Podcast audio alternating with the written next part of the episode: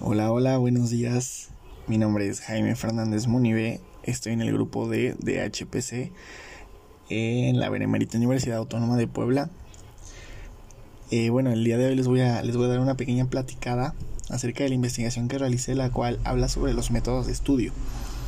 Primeramente me gustaría abordar pues lo que es un método de estudio, así que bien, puedo definir que un método de estudio es un proceso al cual nosotros mismos adaptamos a nuestras necesidades y pues con esto me refiero a que toda persona, ya sea estudiante, docente, trabajador, pues emplea técnicas de estudio, análisis y pues con esto facilita eh, cualquiera que sea su actividad a realizar. Esas técnicas de estudio resultan de suma utilidad, pues sin ellas em, llevar a cabo el proceso de estudio resultaría sumamente tedioso y aburrido y al mismo tiempo no entenderíamos absolutamente nada de lo que estamos intentando estudiar. Y bueno, desde mi perspectiva, algo que me gusta hacer demasiado al momento de estudiar es tener un sitio ventilado e iluminado. Un ejemplo es el jardín o la, terracita, por ejemplo. O en su defecto, también pues tengo bastante adaptado eh, mi, mi habitación, mi cuarto, con mi escritorio, mi ventanita, mi plantita, mi cafecito y pues así como me gusta pasar el tiempo que dedico a estudiar previo a un examen o algo así. Podría decirse pues eh, que es mi propia técnica como estacional, hablando de lugar, por decirlo de esta forma, al momento de, estudiar, como lo mencionaba. Independientemente de eso, existen pues muchas técnicas de aprendizaje de estudio, las cuales ya están prediseñadas, eh, o bueno, más que nada preestablecidas por la gente, como se ha adaptado con el paso de, del tiempo pero de igual manera son pues bastante útiles para lograr una correcta comprensión del tema y a continuación yo les voy a presentar algunos de los métodos de aprendizaje más reconocidos y a su vez me daré la tarea de ir haciendo mención de qué tan buenos o qué tan pésimos son. Ojo, al menos desde mi perspectiva.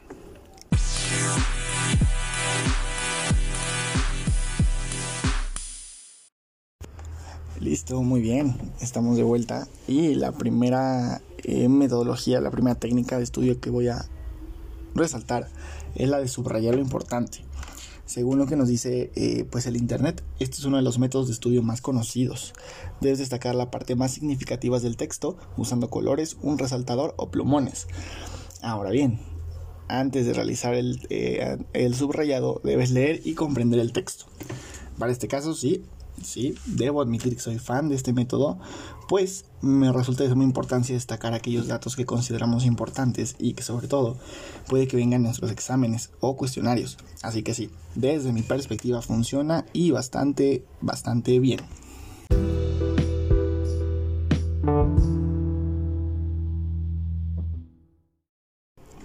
Perfecto.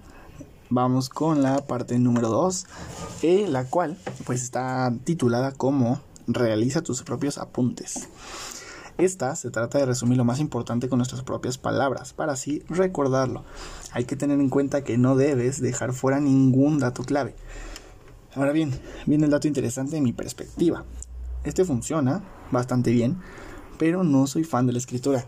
Así que si tuviera que calificar del 1 al 10 este método, definitivamente le doy aproximadamente un 7. Funciona porque una vez que escribes es porque ya lo entendiste. Entonces, Mm, digamos que la información en este método pasa por tres pasos. El primer paso es la lectura original. El segundo paso es la información que nosotros ya absorbimos y finalmente la información que plasmamos en la hoja. Así que claro que funciona y bastante chido desde mi punto de vista, sobre todo para quienes aman pasar horas y horas y horas escribiendo.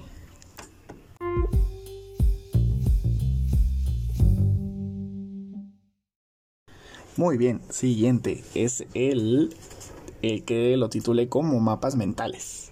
Bueno, este está bastante conocido.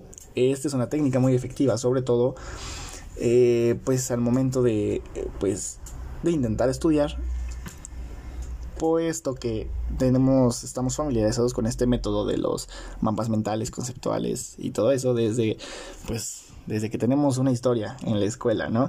Un mapa mental resume y organiza nuestras ideas. Si lo hacemos bien, puede ahorrarnos muchas horas de estudio y asegurarnos sacar una buena nota en el examen. Mentira. Bueno, al menos para mí. Me resulta sumamente tedioso estar dibujando líneas, nubes y luego llenarlas de información, dibujitos, flechitas. Así que este método yo lo usaría mayormente para algún tipo de tarea simple o alguna investigación, reporte o cosas simples. Más no para un examen en el cual abordan mil temas. Así que no, en mi punto de vista no me gusta este método.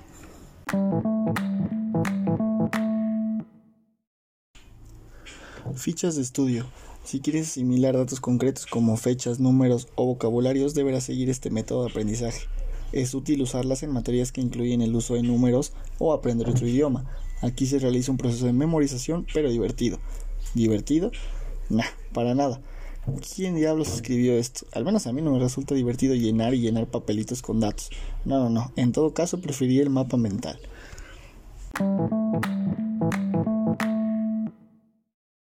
Muy bien, continuamos con el número 5. En este caso el número 5 es el tema de ejercicios y casos prácticos. ¿Alguna vez te ha pasado que no entendías la teoría o técnica de alguna materia con tan solo leerlo? Realizar ejercicios o resolver casos prácticos son muy útiles para asimilar una teoría de manera más sencilla. Esto se aplica especialmente en cursos relacionados con las finanzas, contabilidad, estadística, negocios, física y todas aquellas que muestren problemas y números. Al resolverlos podremos comprender la aplicación de la teoría.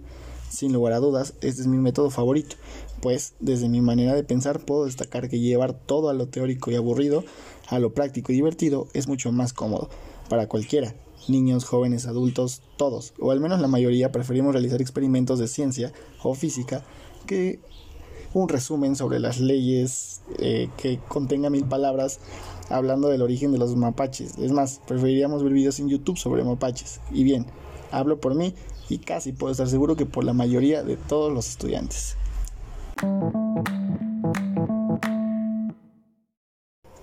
Listo, en la sexta posición tenemos al test. Realizar test en los días previos del examen es una excelente manera de repasar y prepararse para el gran día. Aquí podremos comprobar en qué área estamos bien y en cuáles nos falta aprender. Técnicamente es útil, sí, pues si bien algunas de las interrogantes que nos planteen en el cuestionario pueden estar presentes en nuestros exámenes y es, así que bueno, vamos a valorar este como un método, sí, útil. 8 de 10 me agrada y es la calificación que le doy a este método.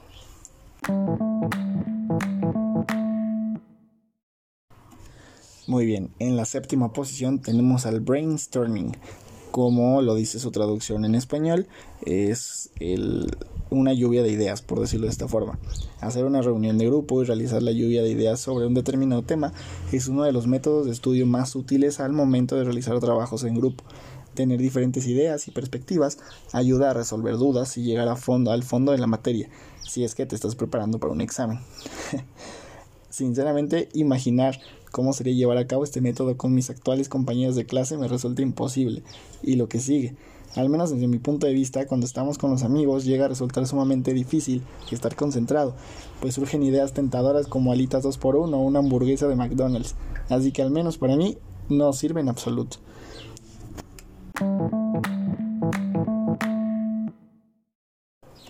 Casi por finalizar con estas técnicas de estudio tenemos a la número 8, la cual eh, denominamos como organizar el estudio. Otra técnica que puedes usar para aprender a estudiar Mejor es desarrollar un calendario y tomar en cuenta tus objetivos y el tiempo que tienes disponible. De manera personal, este método no me resulta de gran utilidad, pues no es como tal un método de estudio, es más bien un plan para llevar a cabo tus métodos de estudio. Sirve, sí sirve, pues estar organizado siempre es más cómodo, así no te vuelves loco, no te estresas y haces tus planes con mucha más calma. Hay que recordar que estar concentrado, tranquilo, bien alimentado, incluso hidratado es elemental para obtener buenos resultados al momento de estudiar y seguirte preparando para la siguiente prueba escolar.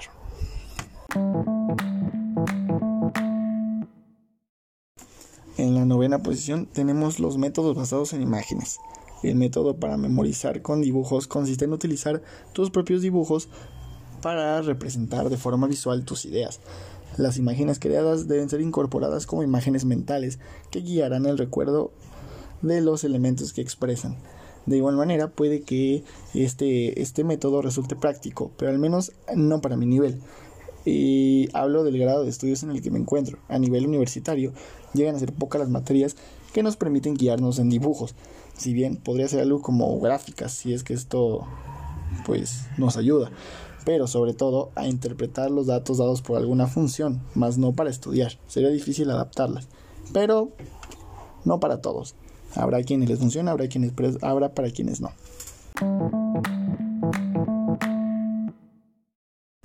Perfecto, finalmente en el último lugar, pero ojo, último pero no menos importante, tenemos el destinado como crear foto, crear foros online para preparar el examen.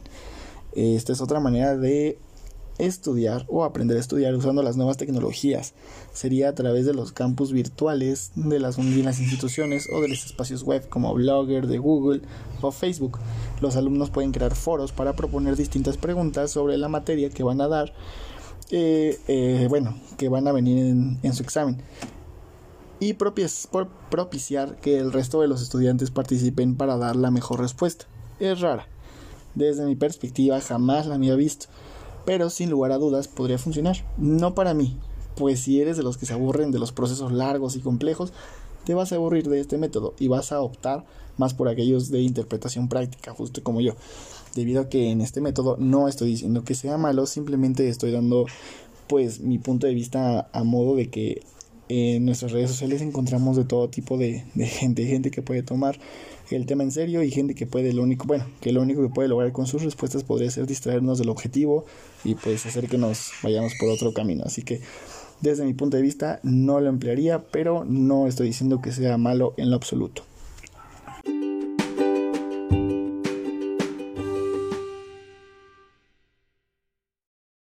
Perfecto. Es así como llegamos al final de este podcast sobre los métodos de aprendizaje o métodos de enseñanza. Hay que recordar como conclusión que existen pues distintos factores los cuales nos van a beneficiar o nos van a perjudicar al momento de intentar estudiar o prepararnos para una prueba, ya sea escolar, laboral o de lo que sea, deportiva incluso. Así que hay que tener presentes eh, los siguientes factores, los cuales nos van, a, nos van a servir bastante. El factor tiempo el, eh, pues hablamos de qué tanto tiempo tenemos para estudiar, qué tanto tiempo destinamos para estudiar a determinado tema, cada tema, cada sección de las cuales va a formar parte nuestro examen. La segunda es la atención, estar totalmente concentrados en lo que estamos haciendo y no distraernos, ya sea con redes sociales, videojuegos, eh, con lo que sea, estar totalmente pues concentrados en lo que estamos haciendo. El número tres sería la motivación tener en mente el objetivo, tener en mente cuáles van a ser los beneficios que vamos a, obtener nosotros de una buena nota en ese examen. Eso es, pues, desde mi punto de vista, uno de los más importantes. Em, pues casi por terminar, tenemos otro, bueno, otro punto que me gustaría resaltar sería el contenido. Eh, los problemas de aprendizaje relacionados con el contenido normalmente tienen que ver con la falta de adaptación del lenguaje o el nivel de profundidad de lo propuesto para quien estudia. Con esto me refiero a que pues hay que intentar que todas las ideas que nosotros ocupemos para realizar el estudio sean claras y concisas, no, no tengamos eh, variantes o puntos que nosotros pues definitivamente sea algo que no entendamos y pues así va a estar sumamente, sumamente difícil que podamos entender lo que estamos estudiando.